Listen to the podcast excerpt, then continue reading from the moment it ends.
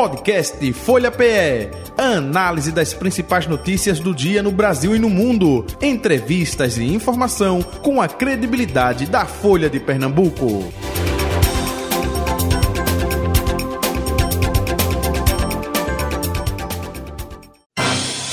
Folha Política. E a nossa convidada é a senadora Tereza Leitão, senadora do Partido dos Trabalhadores, com a gente a partir de agora. Senadora, muito bom dia, prazer revê-la. Seja bem-vinda aos estúdios aqui da Rádio Folha FM. Tudo bom? Tudo bem, Jota. Bom dia para você, bom dia para Betânia, bom dia para todos os ouvintes.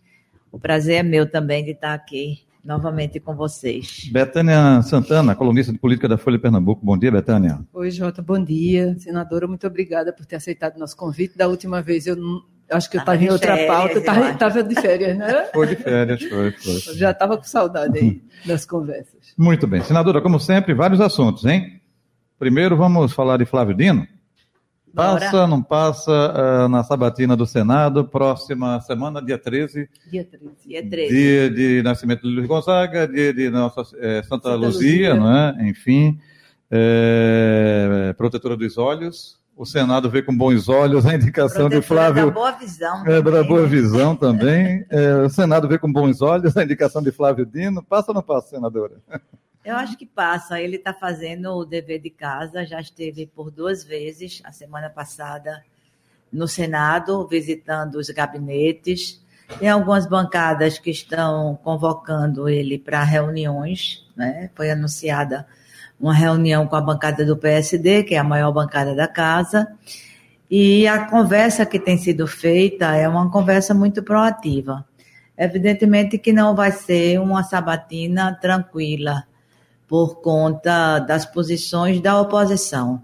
A oposição tentou fazer com é, a indicação de Zanini também um palco, uhum. né? Tentou fazer um palco político, mas não conseguiu, porque a primeira pergunta feita por Sérgio é, Moro foi uma pergunta muito apequenada né, que não tinha nenhuma comprovação de que Zanin tinha sido padrinho de casamento de Lula. Eu acho que Lula nem teve padrinho de casamento. Aí ele desmentiu, não, mas eu vi nas redes sociais, quer dizer, sem nenhuma substância, né, sem nenhuma comprovação. Eu acho que para Flávio Dino vai seguir esse mesmo mote, né, de contestação, de enfrentamento, mas as conversas de quem apoia que não é apenas da nossa bancada, então estão sendo muito boas. E eu acho que ele vai se sair bem pela experiência que ele tem, pelo saber jurídico. Pelo bom humor, né? isso, né? Pelo bom humor, não é, não é fácil tirar ele do prumo. Eu acho que ele se sai bem, entendeu? Uhum. Porque uhum. é incontestável a condição jurídica que ele tem de estar no lugar que foi proposto. Uhum. A senhora falou aí de Zanin, né, que eh, hoje está no STF. Naquela ocasião foram 58 votos a favor contra 18. É, a expectativa de vocês é na mesma é, casa, de 58, menos? É por aí. É o que a gente tem tido, não é? Se, se baixar é pouca coisa, difícil subir, é difícil ter mais do que 58. Uhum. Mas menos também não vai ficar muito distante, não. Uhum. A gente está trabalhando para isso. Uhum. E ele também. Ok. Betânia Santana. E a pauta, e fora esse, esse mote aí da, da sabatina, como é que está a pauta do Senado essa semana, por esses dias? Está acelerado? Está é, mais tranquilo? Essa semana a gente está online.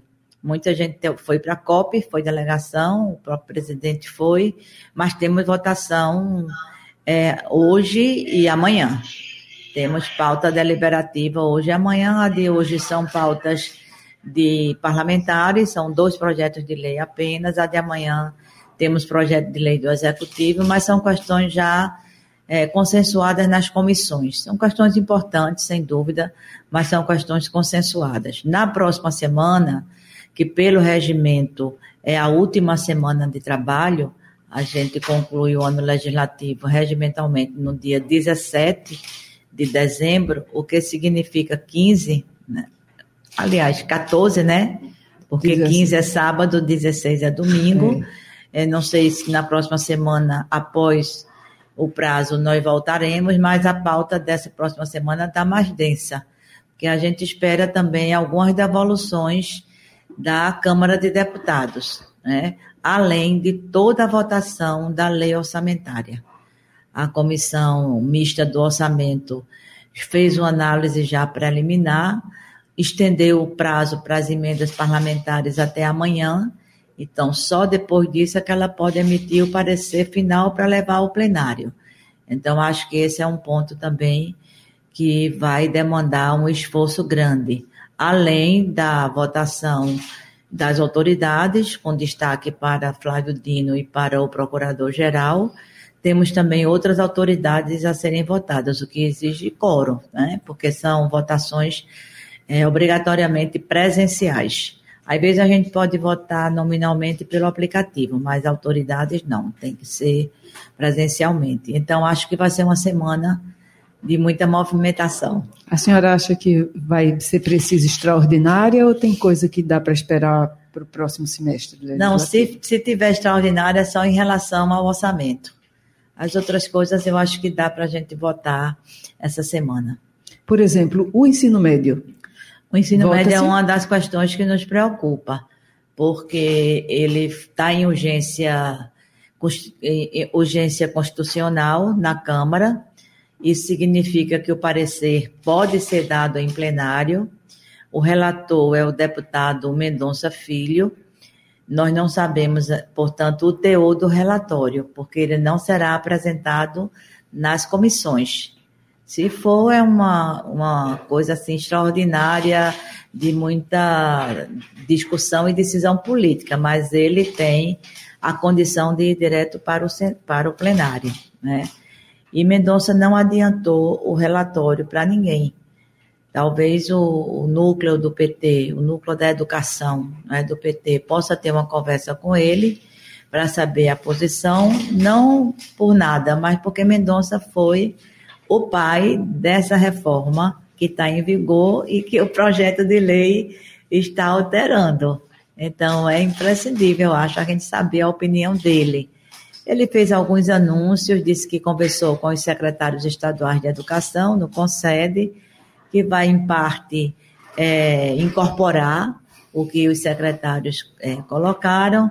Não sei se já teve a reunião com o MEC, que ele solicitou também, uma reunião com o MEC, de modo que nós estamos na expectativa.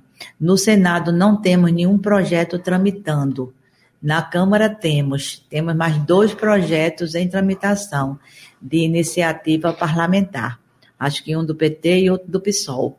Não sei também se esses projetos serão apreciados paralelamente ao projeto do Executivo para serem apensados. É uma alternativa.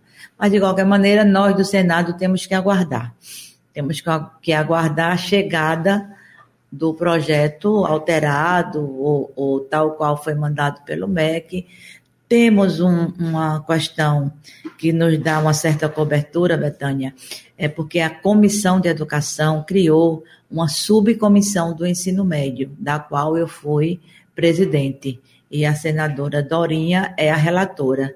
A senadora ainda não apresentou o seu relatório, está com um mês de atraso mas o presidente já alertou para que era presente este relatório antes da chegada do projeto de lei, porque nós tivemos várias audiências, eu acho que cinco ou seis audiências públicas, ouvimos mais de 30 instituições da sociedade civil, dos governos, ouvimos entidades sindicais, estudantis, sociais, acadêmicas, entidades de pesquisas, entidades governamentais do, da esfera municipal, estadual e federal. O MEC foi mais de uma vez nas audiências públicas e o conteúdo é muito rico. O conteúdo é todo contra o que está em vigor. Só teve uma, uma instituição que defendeu o que está em vigor. Os outros todos foram críticos ao que está em vigor, pela incapacidade de ter uma, de ter tido uma coordenação federativa, o que está provocando de desigualdades entre os alunos da escola pública e os alunos da escola privada. E todos ofereceram alternativas que podem ser é, albergadas pelo novo projeto. Então, nós estamos nessa expectativa. Acho que na próxima semana ela apresenta esse relatório. E aí a gente tem esse conteúdo que nos dá uma condição de análise do projeto bastante rica, que é contra a mudança, é isso? É a favor da mudança. A favor da mudança. A favor da mudança. O que está em prática o ano inteiro se viu para mostrar que não é possível continuar. Sim, é contra o, próprio o que está em vigor, né, é, contra o que está em vigor. O próprio projeto do MEC, ele é a favor de uma mudança. Não é uma mudança tão ampla como a que alguns setores desejavam, mas é uma mudança no, no, no eixo principal. Inclusive, nem é para ser aplicada imediatamente, né? Ela dá um prazo para a aplicação. Então, é muito tranquilo que o Revoga já teve a sua parte importante de alerta, de mobilização, mas também é, o debate foi feito com muita paciência, com muita parcimônia. Então, eu espero que ela chegue em ponto de ser aprovada. Senão, fica para o próximo ano, é. o que não é bom. O senadora, a gente tem também aí um projeto que eu acho que nem consegue avançar muito em relação à, à violência contra a mulher, que são o tópico das medidas protetivas. A senhora encampou essa, essa luta aí, em que situação está? Desculpa. Nós temos muitos projetos. Toma Temos muitos projetos que datam da violência contra a mulher, infelizmente. Temos que tê-los. Né? Criamos, inclusive, uma comissão mista, é uma comissão especial mista, de combate à violência contra a mulher. É presidida por uma senadora do PT, a senadora suplente de Camila, Augusta Brito. E temos muitas deputadas presentes nessa, nessa reunião. O que eu tratei de, de. Tem uma medida que foi trabalhada, que é aumentar a pena para crime de feminicídio, né? Mas o que eu tratei em relação a medidas protetivas é que foi apresentado na, pela é, coordenadoria né? Procuradoria da Mulher do Senado, nós temos três organizações que tratam da política de mulheres no Senado. Temos a bancada feminina, que atua como bancada mesmo, né? Temos a Procuradoria da Mulher e temos agora esta comissão mista de combate à violência contra a mulher. Então, em reunião da Procuradoria, foi apresentado um relatório de uma pesquisa feita pelo, pela é, o Instituto de Pesquisa do Senado, o Data Senado, essa pesquisa é feita regularmente. E o que a pesquisa nos indicou é que o, o, a violência contra a mulher é muito resistente. Nós temos uma lei, Maria da Penha, temos que de onde vêm as medidas protetivas, temos muitos organismos e equipamentos nos estados e municípios, mas não tem avançado porque um dos pontos é que a medida protetiva, foi isso que eu destaquei no meu pronunciamento, ela não é obedecida. Medida protetiva é justamente para proteger a mulher de quem está lhe agredindo. Então, tem a, a retirada do agressor do ambiente familiar, é, a regulamentação de distanciamento, não ter visitas, não ter contato físico, e os agressores, eles é, talvez por impunidade, não sei, eles não respeitam essas medidas protetivas. Então a gente tem que discutir o que é que a gente vai fazer com isso. Vai ter uma punição para quem não, não respeita a medida protetiva, porque muitas vezes, é, mesmo com medida protetiva, a mulher é vítima de violência e até de feminicídio. Né? Então é uma coisa que ficou para análise da Procuradoria da Mulher, para a gente ver se isso vai é, incorrer em alterações ou não da Lei Maria da Penha. Ah, é. Uma, uma, uma pauta. É, não seria uma nova lei. Acho que não cabe uma nova lei. Mas seria uma alteração da Lei Maria da Penha no tocante às medidas protetivas. Adequações, né? É. O senador, ontem a senhora subiu o morro, não foi? O morro da Conceição? Foi. Foi pedir o quê, a Cecinha? Cecinha. Cecinha é a, a a protetora mais afetiva do Recife, né? Ela é, nem é a padroeira, não, a padroeira é Carminha. É, Carminha. é Carminha. Mas é uma festa, eu acho muito empolgante, porque ela é muito popular, né? É uma festa popular, mobiliza, né? não apenas a cidade do Recife, mas mobiliza pessoas até de outros estados. Eu vi isso lá, eu vi gente de outros estados, conhecidas minhas, de outras cidades nem se fala. E eu acho que a gente vive um momento onde a relação humana, né, a humanização das relações sociais precisa ser muito trabalhada, porque a dignidade humana está sendo atacada, né? Dia após dia, essas guerras que estão ocorrendo são guerras de genocídio, como é o fato, o, o caso da faixa de Gaza, né? guerras que não respeitam a dignidade humana. E fui também agradecer, porque o ano passado eu não fui no dia, mas só pude ir depois, eu fui de andador, eu fui de andar já, e esse ano eu fui andando com minhas próprias perninhas já, livre dos equipamentos de ajuda. Isso é bom. É, isso é bom. Pediu luz para 2024? A quantas claro, estão essas articulações? Claro, no dia 8 você vai ver. Já tinha gente ontem da política, não só eu, né? Já tinha gente da política. Muitas faixas também, muitas faixas de vereadores, de deputados, mostram também o apelo político que o Morro tem, não só eu acho por conta da devoção à Nossa Senhora, mas também porque ali a comunidade é muito organizada. Uhum. Muito organizada. Eu me lembro que ali foi uma das primeiras escolas que elegeu direção de escola a professora Helena, sem ter na lei. Elegeu e sustentou. O governo nomeou a, a diretora eleita. Então, com base, é, com base na, na mobilização, escolha, né? com base na escolha e na mobilização da comunidade escolar. Então, você tem muitas associações, você tem associações culturais, tem associações comunitárias, tem muita, muita iniciativa, né? muita iniciativa popular. Então, é uma comunidade altamente organizada em torno do morro e das bênçãos né? É, de Nossa Senhora mas, sem sombra de dúvida, a política é muito presente ali no Morro. Uhum. É, é, me permita, a senadora é, Tereza Leitão, é, se fala muito que, opa, é 2024 só em 2024.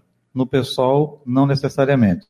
Uhum. Eles tiveram no fim de semana justamente a decisão de Dani Portela, deputada estadual, concorrer aqui como oposição ao governo João Campos. Como é que vocês eh, do PT, Partido dos Trabalhadores, estão vendo isso? E até aproveitando, semana passada, se não me falha a memória, o senador Humberto Costa, que preside o GTE, né, Grupo de Trabalho Eleitoral, se reuniu com é, Gleisi Hoffmann, com o próprio João Campos, com o presidente nacional do PSB, Carlos Siqueira. Carlos Siqueira, né? Como é que vocês estão analisando tudo isso? Hein? Eu tive informe dessa reunião, porque eu tinha também uma reunião marcada com a presidenta Gleisi. E eu acho que é muito bom a gente ter uma candidatura de uma mulher batalhadora, né, que tem mandatos, todos dois, tanto o mandato de vereadora quanto o mandato de deputada, são mandatos destacados né, na disputa e nas causas né, que o PSOL defende. O PSOL é um aliado nosso em algumas circunstâncias, inclusive, como em São Paulo, a candidatura que o PT vai apoiar é a candidatura do PSOL de Bolos né? Teve uma participação efetiva durante a campanha de Lula, tem uma bancada muito parceira na Câmara Federal, mas no Recife a nossa aliança é com o PSB. Eu acho que isso me foi dito com todas as letras pela presidenta Gleisi, não é? O PT, inclusive, pensou em lançar uma candidatura, ensaiou em lançar uma candidatura, fez aí, é, levantamentos, pesquisas, mas eu acho que deu uma recuada desde a vinda de Glaze, porque ela foi muito categórica. Uhum. Quando, quando, ela, ela veio para o lançamento de Elias Gomes lá em Jaboatão e ficou ela aqui dois veio, dias. Né? Ela veio para uma Geral. atividade que ela está fazendo no país inteiro. Uhum. Foi interrompida agora pelo problema de saúde. Uhum. Ela veio para isto, né? Para essa atividade, evidentemente, que aproveitou e foi muito importante ela estar no lançamento de Elias. E ela disse: o que a gente quer é a vice.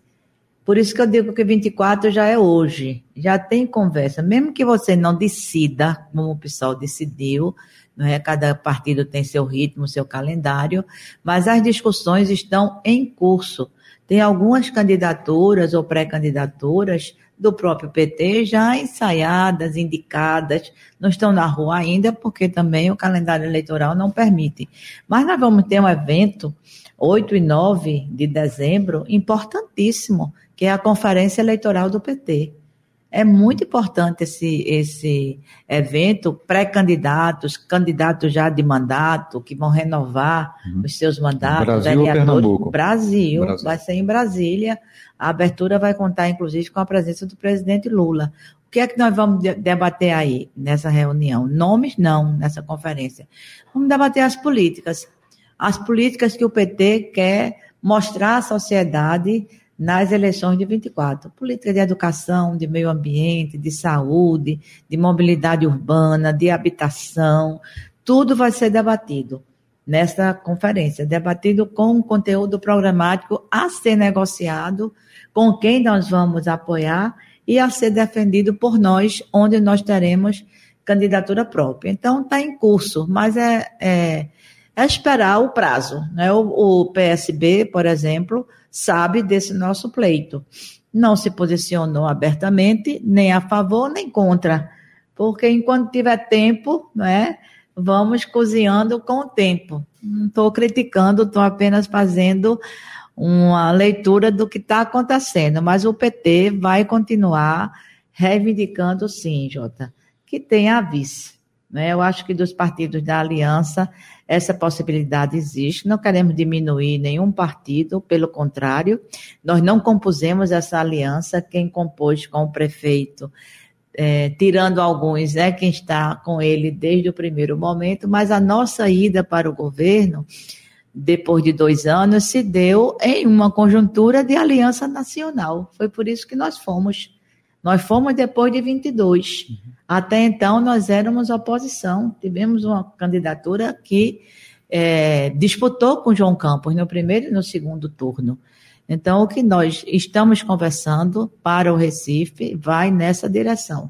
Se será assim, o tempo e a decisão né, vai dizer, mas é uma decisão ou um pleito né, que já foi apresentado nessa reunião nacional porque não se decidiu só Recife também, né? não se discutiu só Recife.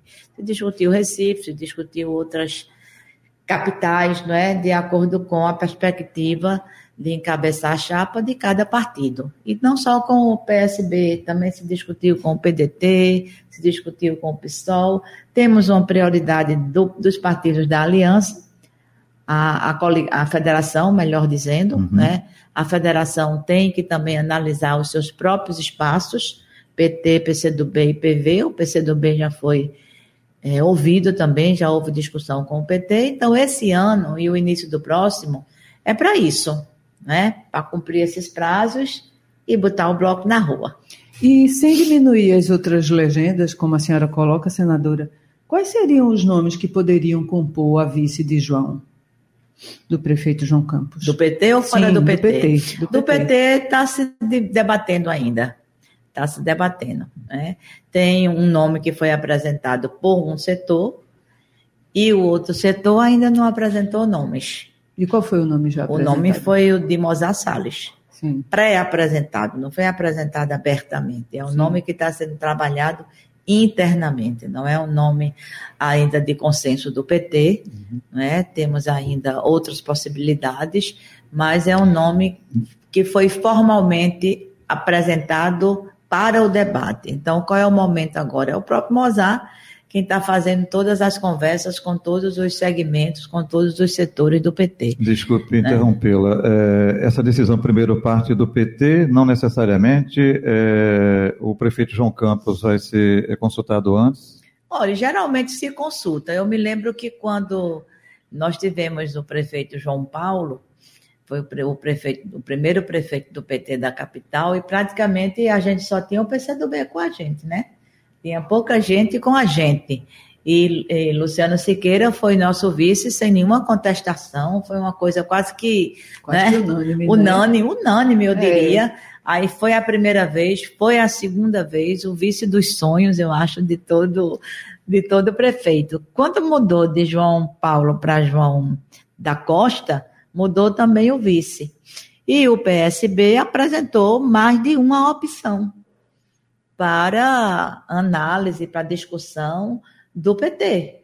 Então, isso são coisas que ocorrem na política. Por isso que não é bom a gente estar tá dizendo os nomes, né?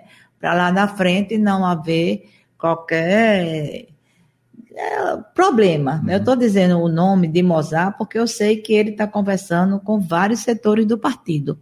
Se há outro nome, ele será apresentado. Pode haver. Não quero dizer que Mozart é unanimidade, que Mozart é um nome prego batido e ponta virada, mas é o nome que está transitando no partido em conversas internas. E o PDT também disse que queria, gostaria de manter a vice. Né? Pois né? é. Que, que hoje Exatamente. É dele, né? Então, essa decisão de quem será o vice também é uma decisão do conjunto. O PT reivindica, por questões que já foram colocadas pela própria presidenta nacional, mas isso é cedo para a gente dizer. É pelo tamanho da legenda, né? Pelo protagonismo que ela exerce nacionalmente, inclusive, né? Exatamente e que pretende manter. E se a gente quer ou não consolidar essa aliança, né? É uma Isso. aliança que tem outros desdobramentos. É, Mesmo que não seja para 24, nós temos 26 aí na roda.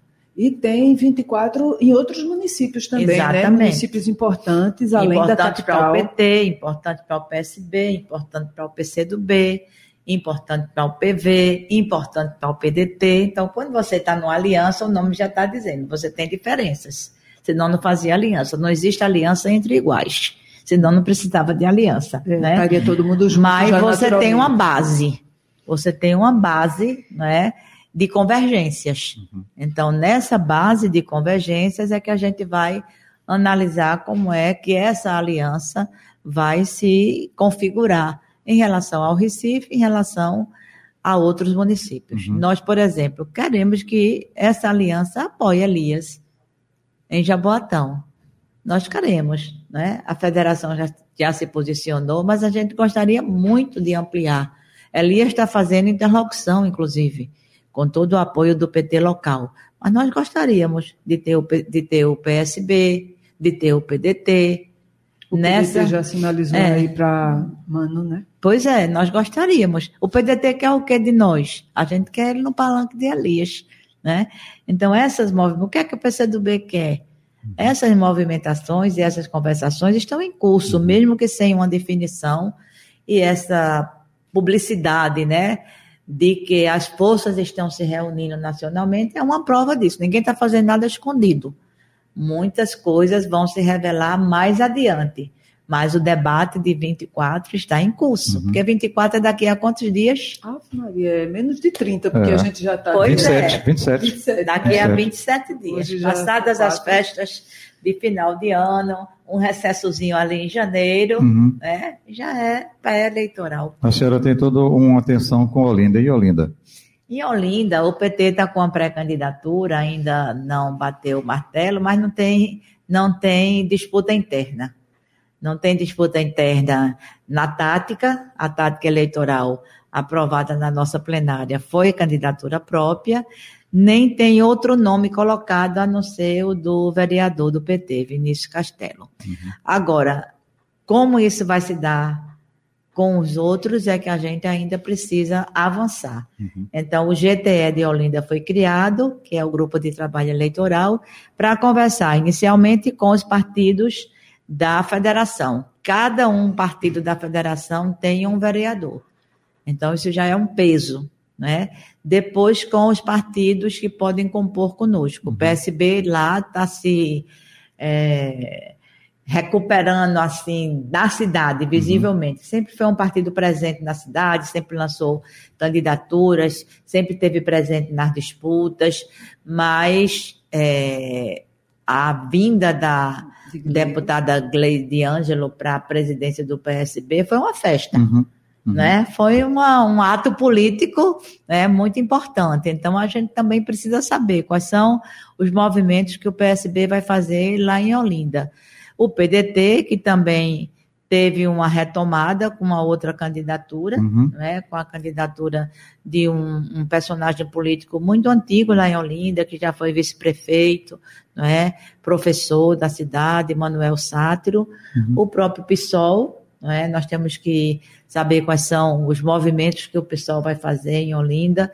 Então, temos que começar também esse debate, uhum. né, ver quem vai ser na federação, é, quem vai puxar isso, mas o nosso candidato não tem nada no PT para disputa interna. Uhum. Caruaru tem Rosa Amorim, tem Zé Queiroz, não é? Também. E Léo, e Léo Bulhões. Caruaru uhum. tem dois pré-candidatos no PT. Que né? ainda vai fechar. Que né? ainda vai fechar a pré-candidatura. O uhum. PT tem dois pré-candidatos. É evidente que Rosa, como é deputada, sempre é colocada não é? Com mais visibilidade, mas a candidatura de Léo, inclusive, antecede a dela. Uhum. Né? Que é o vai depender também da é conversa com o Zé Queiroz, não vai? Porque Exatamente. se Zé Queiroz encabeçar para a prefeitura, aí é melhor ficar com. E assim. Não a deputada Rosa Mourinho, né? E assim, veja. Zé Queiroz e Ivone Queiroz já estiveram com Gleisi e com Lula. Então a gente precisa também saber qual foi o tom da conversa. A senhora não sabe não, conta pra não, gente. Vai. Não estou sabendo ainda. estiveram com o Humberto também, né? É, Humberto também. Zé Queiroz almoçou comigo também. Olha aí. Eles estiveram com o GTE. Tá eles, eles estiveram com o GTE. né? E depois estiveram com Lula. Uhum. Né? Lupe, inclusive, esteve com o GT. É evidente que eles pedem Caruaru como prioridade aqui no Estado, né? mas também são abertos ao debate, porque Caruaru agora tem segundo turno. Perfeito. Então, cidades que têm segundo turno, elas dão mais margem né? para a gente organizar o nosso campo, para a uhum. gente organizar as nossas forças. Isso. É, para finalizar, é, senadora, diga uma coisa: a senhora tem uma ligação muito forte com Gleisi Hoffmann, presidente é, nacional do PT. Ela fez uma cirurgia muito delicada recentemente. E os bochichos que estão rolando é o seguinte: que Lula vai fazer a mini reforma agora em janeiro e que Gleisi Hoffmann deve eh, deixar o comando do PT por conta da própria saúde, para não estar no ano eleitoral percorrendo todo o Brasil, ela iria ocupar o ministério. Aí realiza essa questão interna e realiza também o fato de colocar uma mulher ministra, né, devido a tudo isso que foi cobrado ultimamente. É, afastamento de Rui Costa, é isso? Seria essa parte ou não? O que, é a senhora sabe? Conta pra gente, vai. Não sei nada a esse respeito. Me mate, me torture, mas eu não sei nada. Eu estive com Glaze por duas vezes, não é? Uma numa atividade no próprio palácio e outra no dia seguinte, nessa reunião que eu havia solicitado a ela também. Foi uma cirurgia realmente muito muito grande, não é? Ela botou duas mamárias, não é brincadeira, né? Porque foi diagnosticado que ela estava tendo um infarto, eu poderia ter um infarto a qualquer momento, e ela com viagem marcada e tudo. Achou-se melhor fazer logo a cirurgia, mas ela está muito bem. A recuperação está muito boa, mas sobre a reforma ministerial, que na verdade é a substituição de Flávio Dino, se você for olhar, uhum praticamente o que está na mesa é isso. Que pode ter uma ampliação, ou melhor, uma é, divisão de é, justiça o que, o, é, e segurança pública, é, né? O, a única coisa que está concretamente na mesa é isso. É a substituição de Flávio Dino e a possibilidade de dividir o ministério em dois. Substituição de Rui Costa, não? Não, não tenho ouvido falar nada a esse respeito, não. Com toda a sinceridade, não tenho. Ninguém substitui o ministro da Casa Civil assim, não é? Não é não é fácil a gente mexer numa área tão sensível, como geralmente são as áreas, como a gente chama dos ministros do Planalto, não é? dos que ficam ali funcionando no Planalto. Só, só existe isso de fato, não ouvi nada ainda. É, creio que depois que Dino for sabatinado, for votado, for vitorioso, é, é que a gente vai começar a cuidar disso. Senadora Tereza Leitão, Feliz Natal para a senhora, colaboradores, familiares, enfim, feliz 2024. Muito obrigado, saúde e paz para a senhora e tudo de bom, viu? Eu que agradeço, agradeço a você, agradeço a Betânia, aproveito também para desejar um Feliz Natal, um ano novo de muita paz, que é isso que a gente está precisando, e de uma eleição bem tranquila, que vença mais uma vez a democracia. Ok. Betânia, um abraço. Até a próxima. Até amanhã. Até amanhã, ok. Final do nosso Folha Política. Valeu, gente. Saúde e paz para vocês também. Folha Política. Podcast Folha PE. Análise das principais notícias do dia no Brasil e no mundo. Entrevistas e informação com a credibilidade da Folha de Pernambuco.